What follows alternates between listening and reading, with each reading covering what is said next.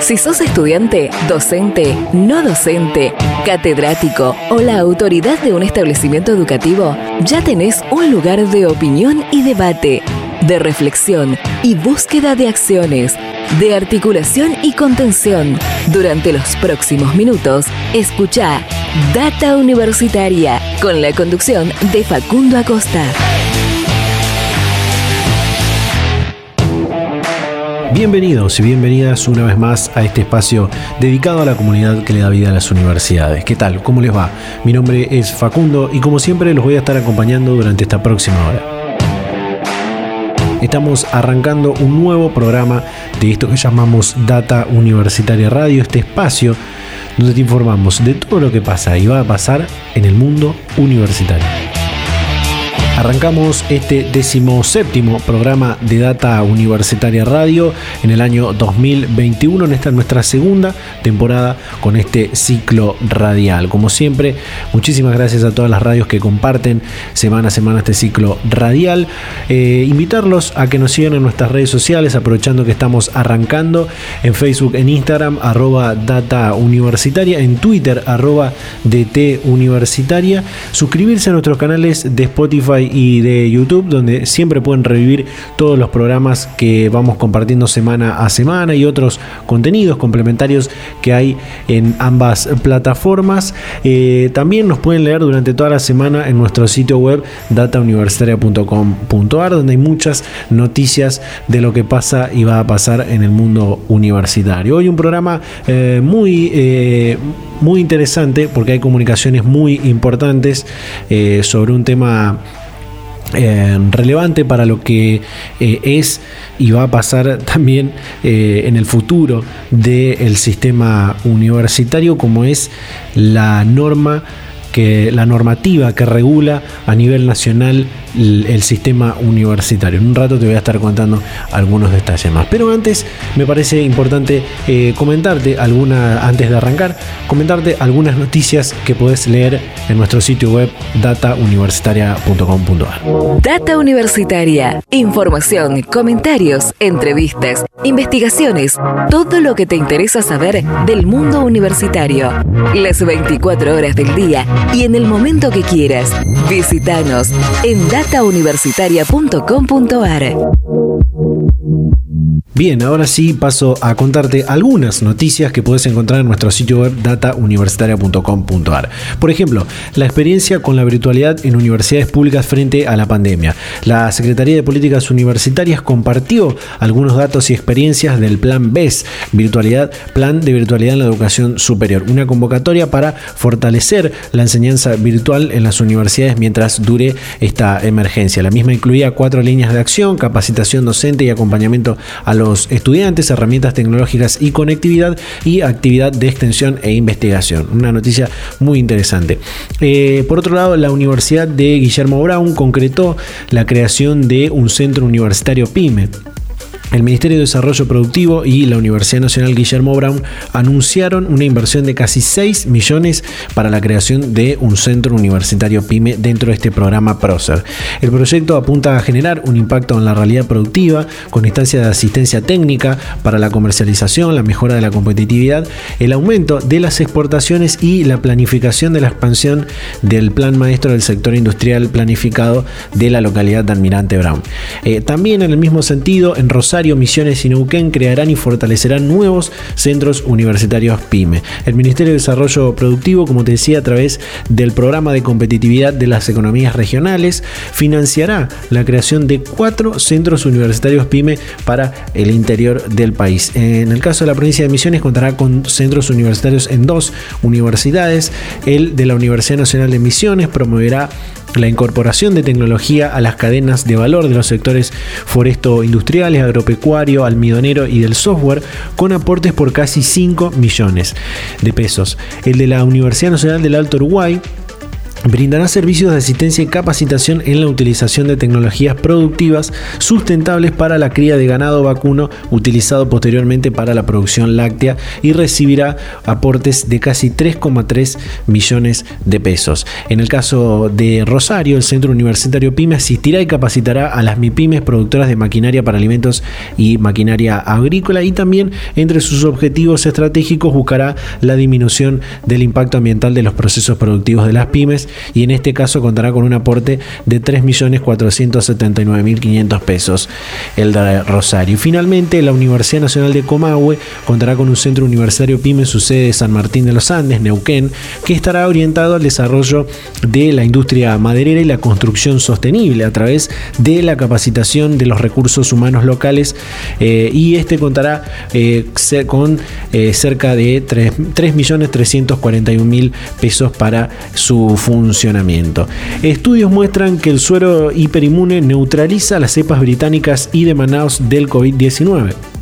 Nuevos ensayos del laboratorio que llevaron adelante investigadores de la Universidad Nacional de San Martín y la Universidad Nacional de Córdoba demostraron que el suero equino hiperinmune anti-COVID-19 desarrollado por el laboratorio Inmunova y la UNSAM, recuerden que hablamos hace algunos programas atrás con el director científico de Inmunova, tiene la misma capacidad de neutralizar al coronavirus en sus variantes, tanto la común que circula actualmente en la Argentina, la de Wuhan, que es donde salió el COVID, como la británica y de Manaus, que son hoy las que más están preocupándonos. Universidades públicas y privadas organizan el Congreso Interuniversitario Laudato Si. El Consejo Interuniversitario Nacional, el Consejo de Rectores de Universidades Privadas y la Conferencia Episcopal Argentina organizarán el Congreso Interuniversitario Laudato Si, el cuidado de la casa común. Este es un programa que lanzó eh, el Papa Francisco y este congreso tendrá lugar del 1 al 4 de septiembre de 2021 con sedes en distintos puntos del país y de la región.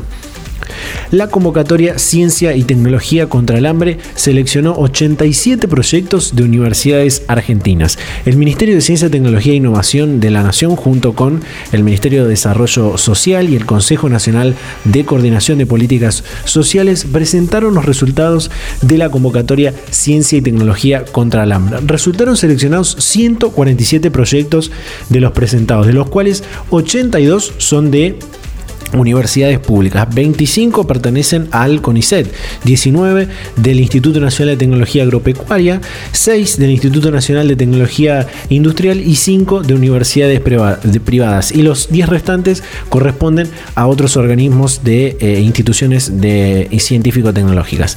Eh, la Universidad Litoral participa en las pruebas de validación de la vacuna Sputnik Vida. Las tareas se llevan a cabo en el Centro de Medicina Comparada de la Facultad de Ciencias Veterinarias de la UNL que forma parte del ICIBET Litoral, que es un instituto de doble dependencia eh, entre UNL y CONICET. Según comentó el director de este centro de medicina comparada, eh, quien es vicedecano de la Facultad de Ciencias Veterinarias, es el único centro en el país en disponer de un modelo transgénico de ratones que permite la evaluación de terapias específicas para COVID-19. Bueno, estas fueron algunas noticias que puedes encontrar en datauniversitaria.com.ar. Por supuesto, una noticia realmente muy importante en la última semana tiene que ver con eh, que autoridades universitarias y diputados nacionales comenzaron a debatir una nueva ley de educación superior. El viernes pasado hubo un encuentro virtual en la Comisión de Educación de la Cámara de Diputados de la Nación, donde autoridades y referentes de todo el sistema universitario argentino dieron inicio a este debate eh, sobre el proyecto para una nueva ley de educación superior. Ese va a ser el tema a lo largo de este programa. Eh, para este programa tenemos pensado hablar con la diputada nacional por Entre Ríos y presidenta de esta Comisión de Educación de, Diputados, Blanca Osuna, sobre eh, cómo comenzó este debate. En un ratito vamos a estar hablando con el rector de la Universidad Abierta Interamericana y presidente del Consejo de Universidades Privadas sobre esto mismo. Y ya, ya, ya en instantes estamos eh, comunicándonos con Rodolfo Tequi, eh, presidente del CINI y rector de la UNJU, sobre este mismo tema. Así que de esta manera arrancamos este nuevo programa de Data Universitaria Radio. Data Universitaria. Información, comentarios, entrevistas, investigaciones, todo lo que te interesa saber del mundo universitario. Las 24 horas del día y en el momento que quieras. Visítanos en datauniversitaria.com.ar. Bien, como bien te decía hace segundos atrás, ya está con nosotros en línea para charlar sobre este tema el rector de la Universidad Nacional de Jujuy, presidente del Consejo Interuniversitario Nacional, Rodolfo Tequi. Rodolfo, ¿qué tal? ¿Cómo le va? Bienvenido a Data Universitaria Radio. Buen día, un gusto comunicarme con ustedes. Bueno, autoridades universitarias participaron en una nueva reunión de la Comisión de Educación de la Cámara de Diputados de la Nación para abrir y comenzar finalmente este debate sobre el proyecto para una nueva ley de educación superior, atendiendo a aquella invitación que hacía Alberto Fernández en marzo del 2020, que bueno, se hizo esperar un poco el debate, pero finalmente comienza. ¿Por qué resulta importante abrir esta discusión en este marco que estamos atravesando y a poquito más de 25 años de la sanción de la ley? Eh, el, sistema de educación superior es muy dinámico, 25 años es un periodo importante de tiempo desde que está vigente la actual legislación, que además tuvo algunas pequeñas modificaciones en el camino, y bueno, de eso surge, así como surgen muchos instrumentos, muchos procedimientos que estableció la ley, que han demostrado con el paso del tiempo ser pertinentes, también aparecen una cantidad de temas que hoy hoy nos damos cuenta que no están presentes como deberían estar en la legislación. Por lo tanto, nos parece correcto. Eh, hay un consenso en todo el sistema universitario argentino, público y privado, de que es necesario, este, sería importante avanzar en un debate de una nueva legislación o una modificación profunda de la actual legislación. Así que Básicamente esta reunión que fue invitada por la presidenta de la Comisión de Educación de la Cámara de Diputados, por la diputada Blanca Osuna, este, justamente de lo que se trató es que empezar a, ver algunas primeras impresiones, básicamente esta, que los diputados y las diputadas se lleven la idea de que hay consenso para empezar una discusión que seguramente va a llevar tiempo, no, no pensamos que este año obviamente va a ser imposible porque no va a haber tiempo para darnos un debate amplio sobre el tema, pero bueno, también dimos ejemplo de una cantidad de cosas que creemos que este, podrían incorporarse a la legislación. Eh, en este debate creo no, no pueden dejar de estar presente eh, la pandemia, la virtualidad de emergencia que nos atravesó en 2020 para continuar la actividad académica y todo el cambio de, paradigma que esto trajo. ¿no?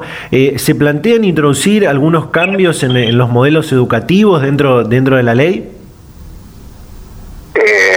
bueno, la pandemia ha provocado este, obviamente en la educación superior como en el resto del sistema educativo muchos problemas, pero también este, oportunidades. Y en el caso de la educación superior eh, aceleró procesos que se venían dando muy lentamente, el uso de la virtualidad cada vez este, más profesores y profesoras estaban usando para determinadas actividades académicas, tanto las aulas virtuales los sistemas de educación a distancia de las universidades, eh, como incluso hasta aplicaciones de telefonía celular que se estaban aplicando para tener contacto con los alumnos, hacerles llegar contenidos, textos, este, eh, experiencias que los profesores querían hacer llegar, muchas veces, además de, de las clases y además de la tarea práctica, también se estaban usando ese tipo de tecnologías y ahora está claro que bueno que eso se aceleró el uso de las tecnologías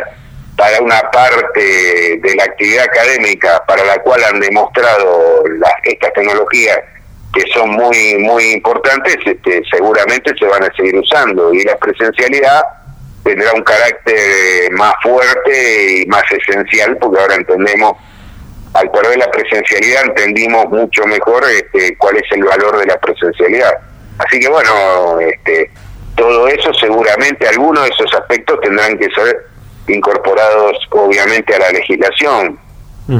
Eh, usted señalaba recién que el sistema universitario eh, ha crecido mucho desde el año 95, cuando se sancionó la, 24.521, a la actualidad. Eh, muchos también señalan que es importante revisar la tasa de deserción, la tasa de graduación de los estudiantes, como también cuánto de esos que logran graduarse encuentran empleo, ¿no? Esto va a ser parte del debate, imagino.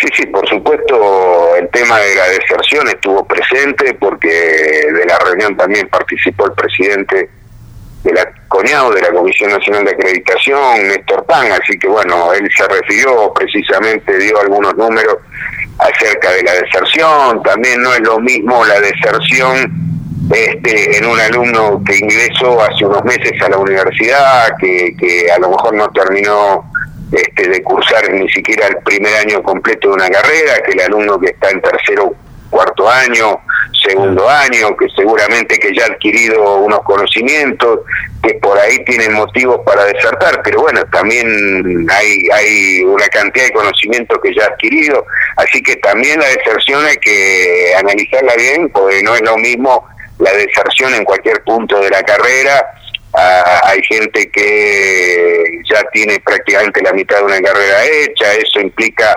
este, un esfuerzo también que hay que hacer para reconocerle esa parte de una carrera que tiene hecha, pues seguramente conocimiento que adquirido, que este, un alumno que eh, a los pocos meses de estar en la universidad quizás este, entiende que no es el momento o el lugar para estar. Así que son, son características distintas, digamos, y obviamente todo eso requiere abordajes que son complejos eh, Rodolfo, en otra entrevista que, realizábamos con usted luego de, asumir nuevamente la, presidencia del CIN, le preguntábamos por un aspecto importante que tiene que ver con, con, la, ley de educación superior, con el sistema universitario, algo que también eh, había señalado el ministro Trota, y, tiene que ver con asegurar el financiamiento del sistema universitario argentino eh, en base a que pasen los gobiernos, a que pasen los años, asegurar el financiamiento eh, del, sistema universitario dentro del presupuesto que tienen los gobiernos, ¿no? Sí, sí, por supuesto. Nosotros también creemos que quizás en la legislación haya que discutir un capítulo específico sobre el financiamiento, digamos, sobre, en particular, el Consejo Interuniversitario Nacional tiene desde hace años este, un modelo de distribución del presupuesto este, teniendo en cuenta distintas variables como matrícula, cantidad de sedes, cantidad de profesores, este, cantidad de carreras de cada universidad, tiene un modelo de pautas para la distribución presupuestaria que nosotros creemos que bien podría también eso tener un reflejo ahora cuando se discuta la legislación, en la nueva legislación, y que bueno, que, que dé un horizonte de previsibilidad más, firme a, cómo evoluciona el presupuesto universitario, este, lo que asigna todos los años este, el Congreso de la Nación a las universidades nacionales. Eh, por último, rector, aprovecho la oportunidad para preguntarle por un tema que, aunque sucedió hace semanas atrás, eh, me parece importante, tiene que ver con el programa de eh, crecimiento de las economías regionales, este programa del Ministerio de Desarrollo Productivo de la Nación, y la creación en la Universidad de Jujuy de un centro universitario PYME. Sí, este, nosotros hemos aprovechado una convocatoria muy pertinente del ministro Culfas, y la Secretaría PYME que conduce Guillermo Meredith, este, con el programa PROCER, un programa para financiar eh, la puesta en marcha de centros de asistencia a pequeñas y medianas empresas en las universidades. Así que bueno, la Universidad de Jujuy logró la aprobación de su proyecto, tiene un financiamiento importante para los próximos años, así que nosotros con sede en, nuestra Facultad de Ciencias Económicas, aunque con participación de, docentes de todas las facultades, este, estamos poniendo en marcha ese centro que no solo va a asistir a las pymes que requieran este acompañamiento y que lo soliciten, sino que también va a tener una actividad, una actitud proactiva en el sentido de planificar el desarrollo económico de distintas cadenas de valor de donde están muy presentes pequeñas y medianas empresas que como todos sabemos en la Argentina son los principales generadores de fuente de trabajo, las pequeñas y medianas empresas, así que este, en ese sentido, y en, Jujuy también lo son, este, para nosotros es muy importante que la universidad pueda acompañar el desarrollo y el crecimiento de ese sector de la economía. Totalmente. Eh, rector, como siempre, muchísimas gracias por la predisposición y por charlar este momento con Data Universitaria. Muchas gracias y un saludo para ustedes. Hasta luego. Data Universitaria. Información, comentarios, entrevistas, investigaciones, todo lo que te interesa saber del mundo universitario. Las 24 horas del día y en el momento que quieras. Visítanos en datauniversitaria.com.ar. Bien, ahí estaba él, la comunicación con Rodolfo Tequi, rector de la Universidad de Jujuy, presidente del CIN, sobre este inicio del debate por una nueva ley de educación superior. Eh, en el próximo bloque hablamos con eh, Blanca Osuna, diputada eh, nacional por Entre Ríos, presidenta de la Comisión de Educación, sobre este mismo tema. así que vamos a ir a un pequeño corte y ya continuamos con más Data Universitaria Radio.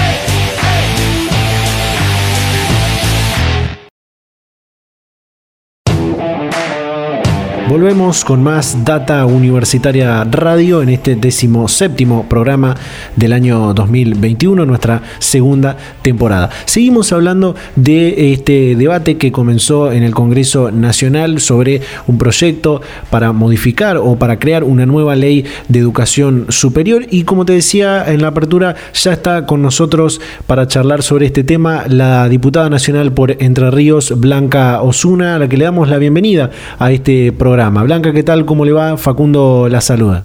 ¿Qué tal, Facundo? Buenos días. Bueno, como presidenta de la Comisión de Educación de la Cámara de Diputados de la Nación, convocó a autoridades y referentes del sistema universitario a abrir y dar comienzo al debate del proyecto para una nueva ley de educación superior, atendiendo a aquella invitación que hacía el presidente Fernández en marzo de 2021. ¿Por qué le parece que resulta importante abrir esta discusión en este marco y a poquito más de 25 años de la sanción de, la 24.521? Por un lado, no solo el presidente lo dijo el primero de marzo del 2021, sino que por primera vez lo planteó apenas iniciada su gestión y antes de la pandemia, el primero de marzo del 2020. Es ahí donde el presidente plantea por primera vez su voluntad de eh, ir por una nueva ley de educación superior.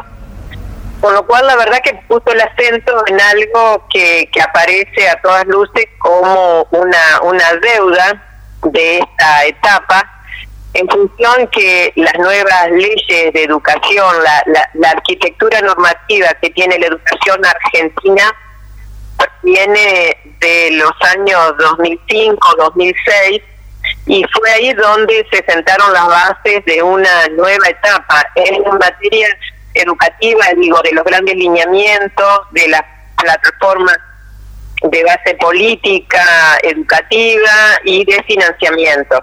Esta ley, como, como usted bien señala, la 24521 es del 95, y si bien en sus inicios fue una, una norma muy resistida en el contexto en, la, en el que se dictó, luego fue como teniendo aceptación cada vez mayor o se fueron naturalizando algunos de sus preceptos, y de hecho hay cuestiones que que, se fueron resolviendo, ¿no? La conformación del Consejo Interuniversitario, la conformación de la CONEAU, después de haber discutido mucho las atribuciones del Estado en cuanto a, a la regulación y a la, a la, evaluación, este, esas cuestiones fueron incorporándose. De todos modos, hay este, desafíos pendientes de larga data que no que no están resueltos y que bueno tendríamos que ver si una norma jurídica puede ayudar a resolver algunos, algunos de ellos. Y creo que el camino que hacemos entonces con esta primera reunión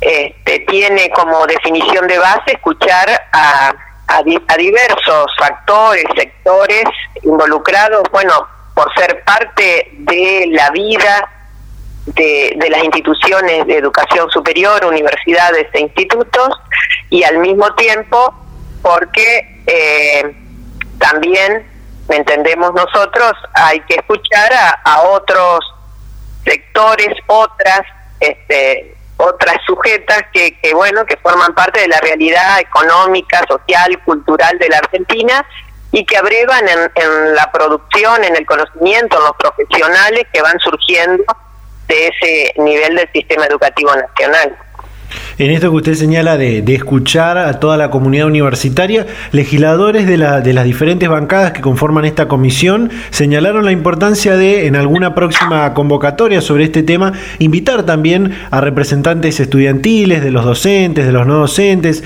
incluso la participación del ministro Nicolás Trota o el secretario Percy como, como representantes del gobierno nacional, por supuesto, y así enriquecer todavía más este debate, ¿no?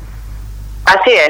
No, creo que, que así debe ser, así lo hemos planteado y lo hemos consensuado. Bueno, en realidad lo que usted señala tiene que ver con algún cortocircuito interno dentro del frente opositor, porque este, la, la, línea de trabajo que tenemos planteada es parte de un acuerdo que, que en mi condición de presidenta de la comisión realizo con referentes de, de los distintos sectores opositores, ¿no? Y en esto eh, la verdad que, que, en este acuerdo, lógicamente que se incluyen esas otras voces a las que yo hacía este, referencia, sería casi absurdo no no no contenerlas. Este, y, y, creo creo también que eh, eh, al respecto de una nueva ley hay mucha producción, no es que arrancamos de cero. En el Congreso de la Nación hay más de 20 proyectos, tanto de la Cámara de Diputados como de la Cámara de Senadores. Estoy hablando sí de este, iniciativas que, que son eh, iniciadas en, en, en, desde el 2009 en adelante ¿eh? no no no estoy no me voy más atrás que haría, habría más todavía y son proyectos este, que algunos tienen vigencia otros la han perdido algunos han este, logrado eh, modificar la, la 24521 como una ley de iniciativa de la diputada Puligros en su momento del 2015 o una iniciativa anterior también del 2000, creo que 2003, 2002, este, eh, o sea, es una ley antigua que ha tenido, digo antigua relativamente, ¿no? Pero que ha tenido modificaciones, creo que eso son antecedentes. Y al, al mismo tiempo, el año pasado se realizaron diversos foros foros, este, el Frente de Todos este, impulsó foro, el Consejo Interuniversitario lo hizo también, eh, el el Consejo de Rectores de Universidades Privadas también, los sindicatos eh, que representan a los docentes y los docentes también, yo he participado en algunos de ellos, después hay otro formato de cabildo que fueron recorriendo el país, donde se convocaba decanos, rectores, estudiantes este, y sectores del, del frente productivo. ¿A qué? Hablar de eh, la función de la educación superior en la Argentina. Y creo que todo eso conforma una gran riqueza en términos de antecedentes este, que seguramente van a ser tenidos en cuenta.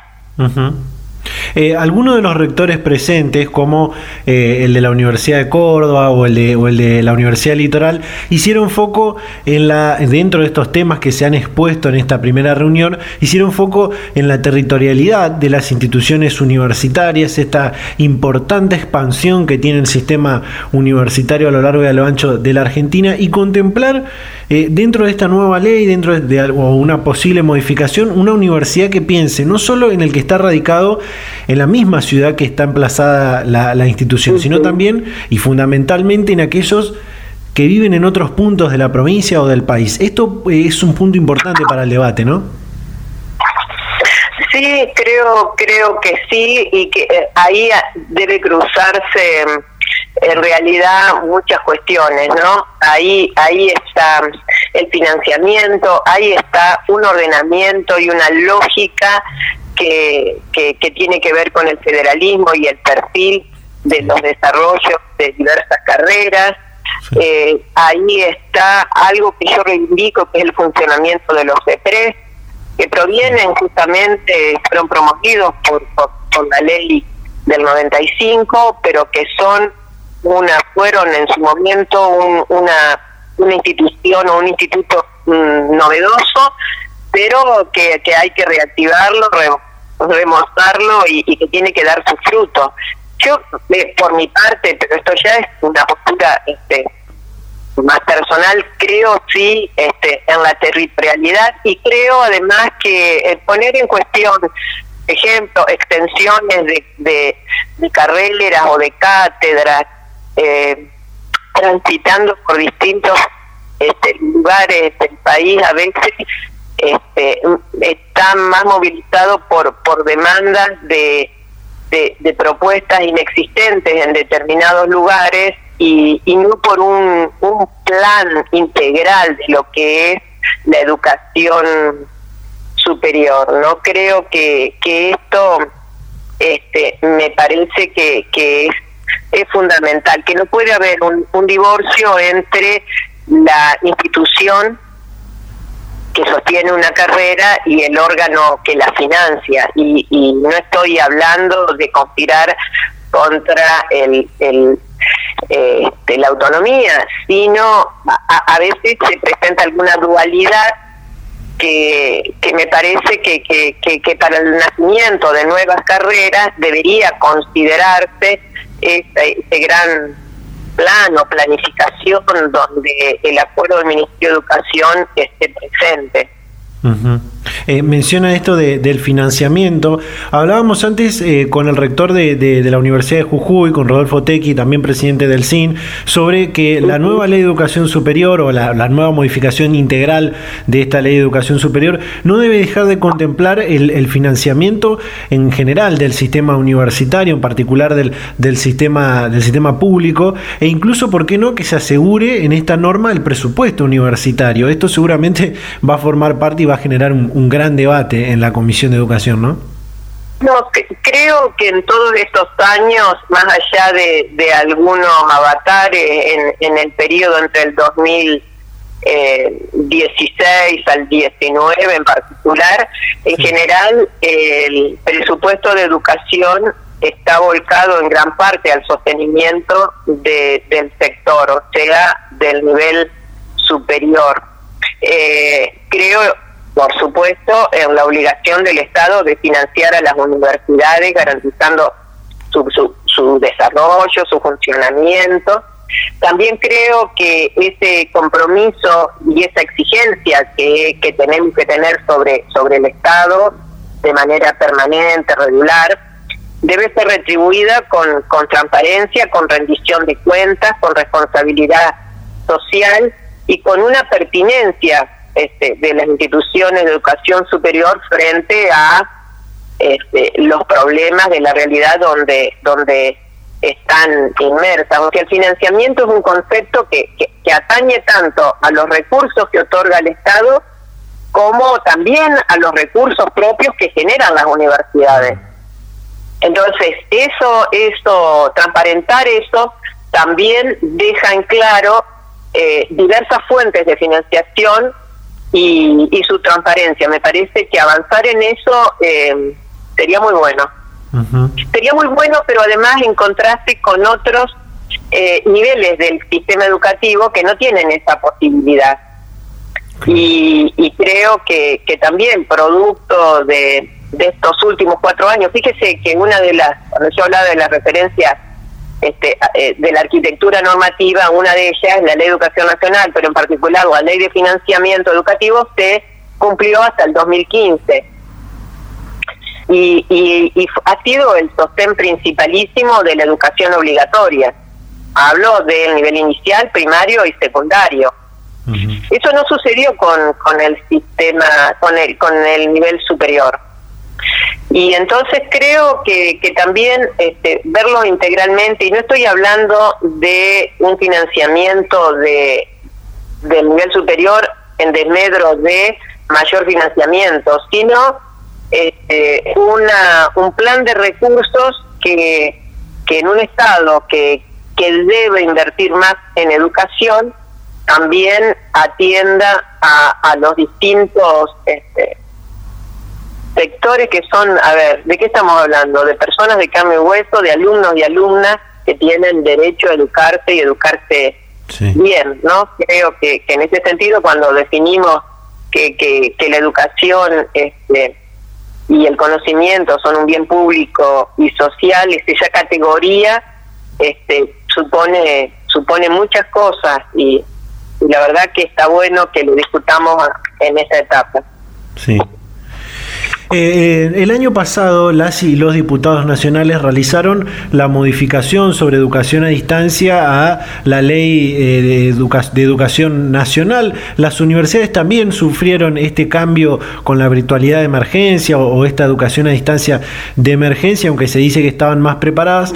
Eh, esto seguramente fue algo que usted y, los demás legisladores habrán anotado y, es algo que quedó sobre la mesa, el tema de, de la bimodalidad y que tiene muchas otras aristas, como el tema de, la, de asegurar la conectividad y de los recursos tecnológicos para que los estudiantes puedan llevar adelante esa, esa educación a distancia también, y van a quedar pendientes para alguna próxima reunión, ¿no? Sí, sí. Mire, a tal punto creo que es una deuda del Estado y de la sociedad con los estudiantes. Eh, creo que, que resolver el tema de la conectividad es una de las grandes propuestas por lo menos en este sentido yo vengo trabajando hace bastante tiempo. Ahí se conjugan recursos y diversas cuestiones, intereses y tensiones que, que tenemos que resolver. Pero usted señalaba en, un principio, eh, arrancó el comentario eh, planteando que, que en esta en esta etapa eh, la, la, la, modificatoria que hicimos de la ley de educación nacional eh, era como una, un avance, una señal. Y la verdad que nosotros hicimos, porque fíjese, yo tuve oportunidad de ser legisladora con la ley de educación nacional, la 26206, que es muy importante de la misma. Y te tengo muy presente cuando definíamos en ese momento con el ministro, el equipo, todo fue una ley muy debatida, con mucha participación. Cuando llegamos al tema de la educación obligatoria y la educación a distancia, establecimos en ese momento que la educación obligatoria debía ser estrictamente presencial y que la educación a distancia o todos sus formatos eh, debían resguardarse o, afectarse a otros niveles del sistema o a otras modalidades del sistema, ¿no? Adultos, en fin. Y ahora, bueno, por esta situación crítica de pandemia, este, entendimos que, que ese era un atajo eh, necesario. Eh, hoy nadie discute la, la, la, bimodalidad. Creo que además la tecnología ha atravesado este, el, el, conocimiento, su, su distribución y que y la enseñanza, el aprendizaje, y creo que, que ha llegado para quedarse para siempre, o sea que atenderla y resolver el tema de, de la conectividad, de las plataformas públicas, del equipamiento, de la formación y la capacitación docente en lo que sería la tecnología digital, es eh, un gran desafío de esta etapa. Totalmente, sin duda que, que todo lo que, lo que sucedió, lo que está sucediendo, mejor dicho, con, con la pandemia, la virtualidad de emergencia, todo este cambio eh, de, paradigmas que tuvo la, educación y los modelos educativos durante el 2020 y durante esta etapa del 2021 van a estar presentes en, esta, en este debate por la nueva ley de educación superior. Sí, sí, sí, porque, porque ahí hay otra, otra norma que, que se viene trabajando que es una ley de formación docente.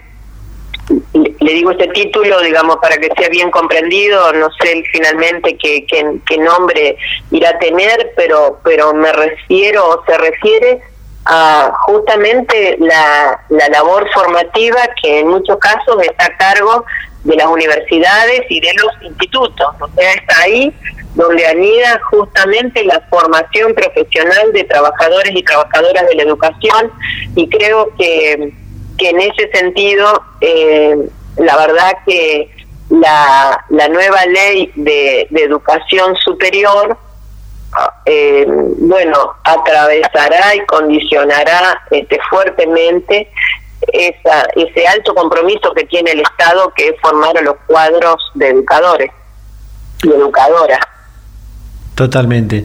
Eh, diputada, realmente muchísimas gracias por, por su tiempo, por la predisposición para charlar todo este momento con Data Universitaria y esperamos, por supuesto, seguir en contacto para, para cuando siga avanzando este debate por la nueva ley de educación superior. Bueno, muchas gracias. Buenos días.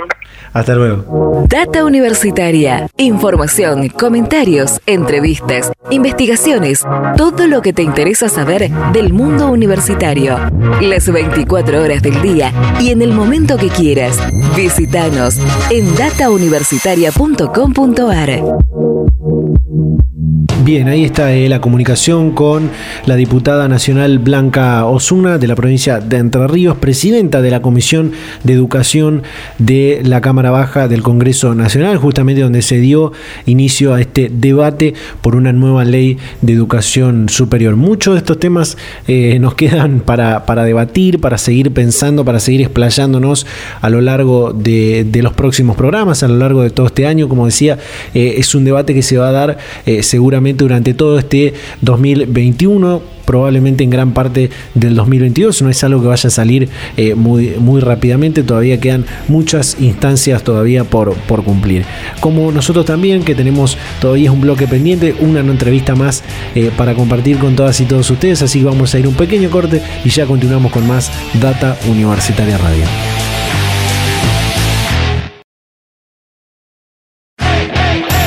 Volvemos con más Data Universitaria Radio en este programa número 17 del año 2021, nuestra segunda temporada ya encaminados al cierre de este programa, el último bloque. Nos queda todavía esta entrevista para hablar sobre este tema de que, se dio inicio al debate sobre el proyecto para modificar o para crear una nueva ley de educación superior y ya está con nosotros para charlar sobre esto el rector de la Universidad Abierta Interamericana, presidente del Consejo de Rectores de Universidades privadas, Rodolfo de Vincenzi. Rodolfo, ¿qué tal? ¿Cómo le va? Bienvenido a Data Universitaria Radio.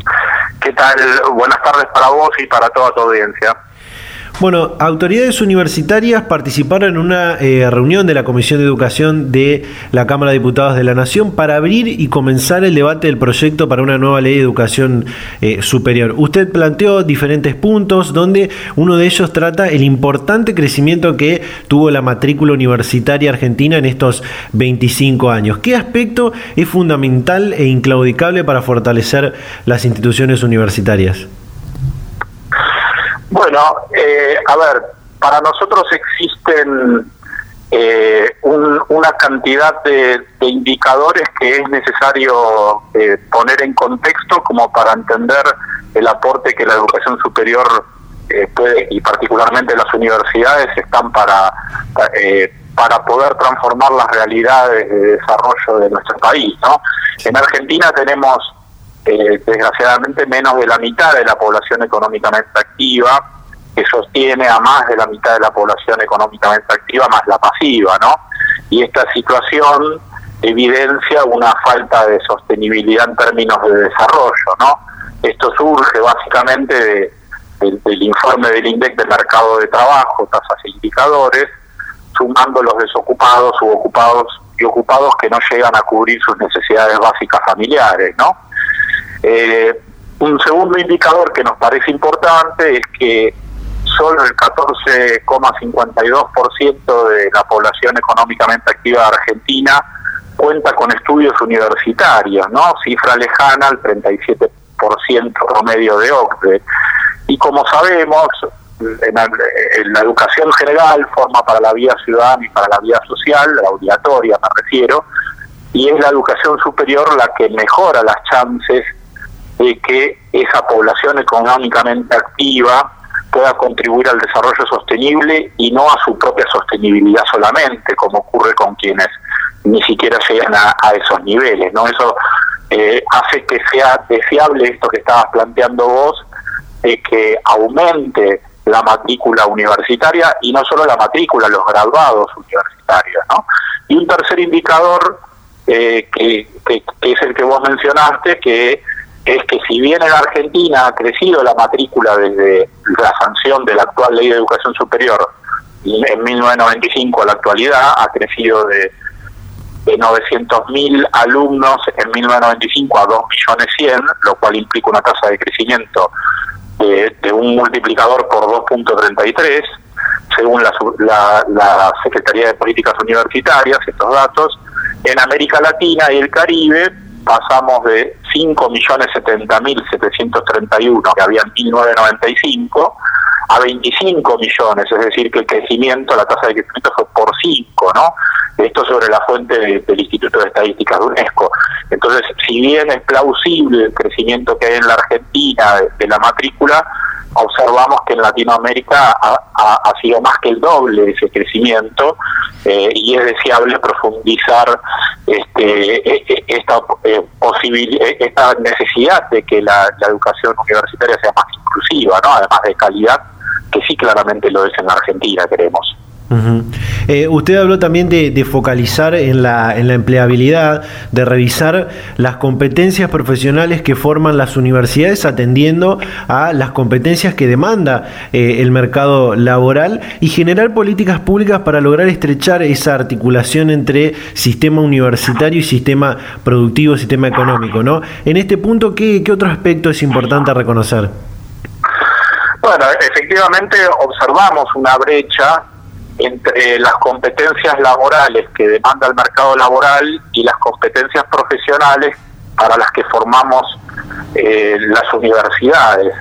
yo creo que gran parte de esa brecha tiene que ver con que los diseños curriculares que nos, nos convirtieron en profesionales a todos los que hoy este, tenemos esa condición, eh, han sido diseños curriculares basados en contenidos, ¿no? Es decir, las universidades hablamos en contenidos por esta división eh, de, lo que implica el desarrollo de las competencias profesionales por asignaturas, mientras que el mercado laboral nos habla en competencias, ¿no?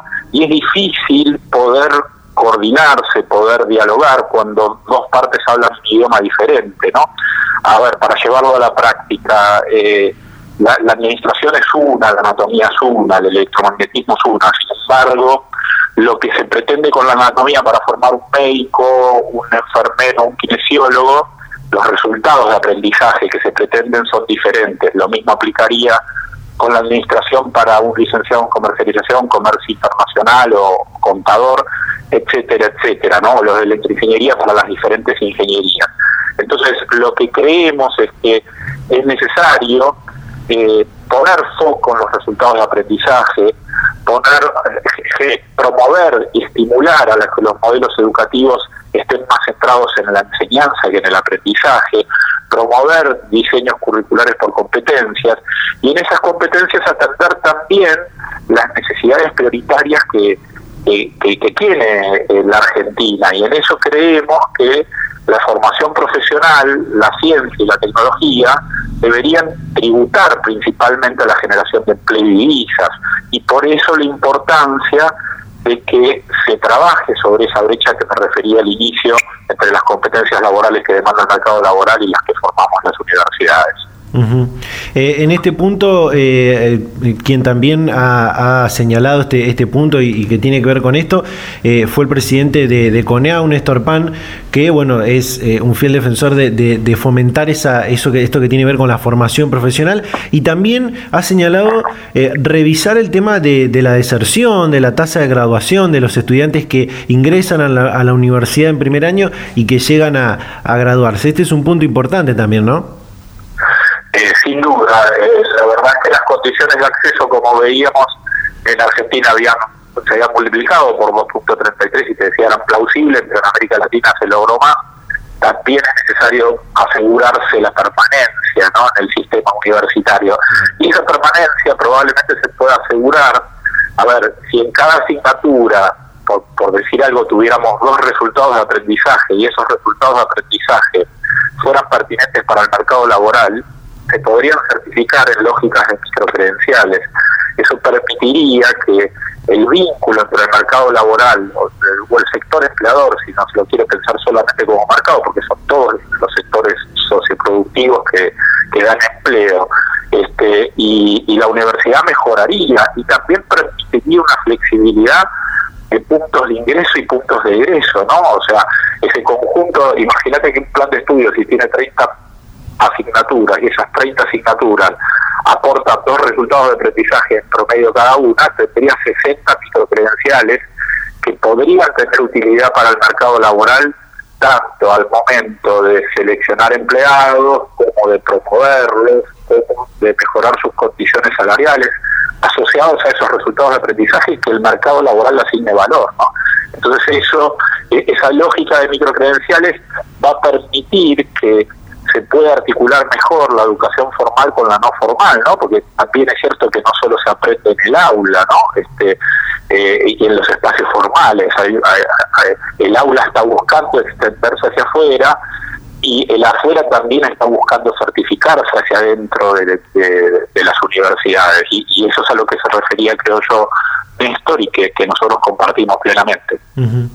Eh, en este debate creo no, no puede dejar de estar presente eh, la pandemia, la virtualidad de emergencia que nos atravesó en, en 2020 para continuar la actividad académica y todo el cambio de paradigma que esto trajo. ¿no? Eh, ¿Se plantean en este sentido introducir en este debate los cambios en, en el modelo, en él o los modelos educativos? Bueno, sí, como bien decís, yo creo que la pandemia en realidad lo que hizo fue eh, radicalizar un escenario que ya se nos presentaba y se evidenciaba como consecuencia de los efectos de, la revolución científico-tecnológica y de la industria 4.0, ¿no? lo que se conoce como la tercera y cuarta revolución industrial. Lo que hizo la pandemia fue exacerbar esas condiciones eh, de los escenarios que ya se nos presentaban como como, escenarios dinámicos, complejos, inestables y altamente demandantes. Y, y, frente a ello, lo que se requiere es poder operar con mayor agilidad y mayor pertinencia y también con innovación. Y eso sin duda va a impactar, te diría, por un lado, los modelos de gobernanza de las universidades y de las instituciones en general, en el sentido de de favorecer modelos más emprendedores, basados en objetivos, orientados a objetivos, eh, y, con lógicas de trabajo colaborativo y en red, y también va a impactar sobre los modelos educativos, ¿no? En, modelos educativos más orientados a la enseñanza, a aquellos más orientados al aprendizaje, en el, en el, tema de lo que hablábamos antes de los diseños curriculares con foco en desarrollo de competencias, la gestión de la docencia centrada en resultados de aprendizajes, la hibridación curricular y la articulación, como también hablamos, entre el aprendizaje informal y, no formal eh, mediante un, buen sistema de créditos, ¿no? Claro. Eh, Rodolfo, eh, realmente muchísimas gracias por, por su tiempo, por la predisposición para charlar este momento con Data Universitaria. Un gusto, muchísimas gracias a ustedes. Hasta luego. En la vida tenés amigos de toda clase. Están los que te quieren y los que también te quieren ver destruido.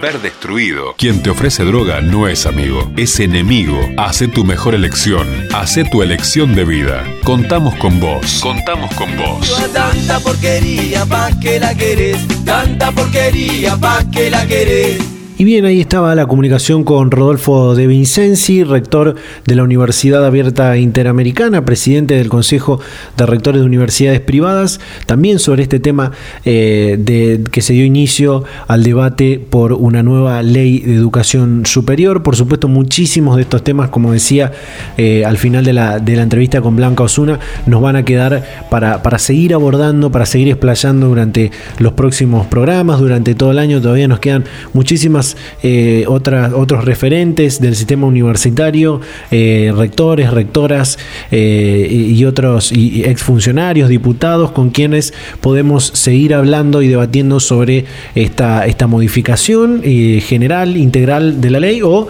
la creación de una nueva ley de educación superior. Por supuesto, como decíamos con, con, los tres entrevistados y entrevistadas de hoy, hay muchos temas que esa nueva ley o, modificación integral de la ley no puede dejar de tener, eh, por supuesto, el tema del financiamiento del sistema universitario, eh, en, el, en, este caso público, el tema de, revisar las tasas de, graduación de las universidades argentinas, tanto públicas como privadas, eh, revisar este tema de el crecimiento que ha tenido el sistema universitario desde el año 95, cuando se sancionó la ley 24.521, a la actualidad, al año 2021, cuando se abre nuevamente este debate eh, y por supuesto integrar también todo eso que contaba eh, la diputada eh, Blanca Osuna de todas las instancias que se han llevado adelante durante el año 2021, los cabildos abiertos, recordemos que hemos durante el año, en la temporada 2020, hablado en, diferentes oportunidades sobre esto, eh, estas instancias que se han realizado con toda la comunidad universitaria, estudiantes, docentes, no docentes, autoridades, graduados, donde se han formulado muchísimas iniciativas, ideas, para modificar esta ley de educación superior y atendiendo también a la eh, expansión territorial y a, a lo que demanda cada región donde están emplazadas las universidades argentinas. Así que realmente un programa muy interesante, me gustó mucho compartirlo con todas y todos ustedes. Gracias, como siempre, a todas las radios, a todas las emisoras que, nos permiten llegar a todos los, todas las regiones de la República Argentina con este programa semana a semana a todas y a todos ustedes que están ahí del otro lado, invitarlos como siempre a que nos sigan en nuestras redes sociales, en Facebook y en Instagram, arroba data universitaria, en Twitter, arroba DT universitaria, suscribirse a nuestros canales de Spotify y de YouTube, donde pueden recordar y revivir todos los programas anteriores. Y por supuesto, nos vamos a encontrar a esta misma hora y en este mismo dial la próxima semana. Chau, chau.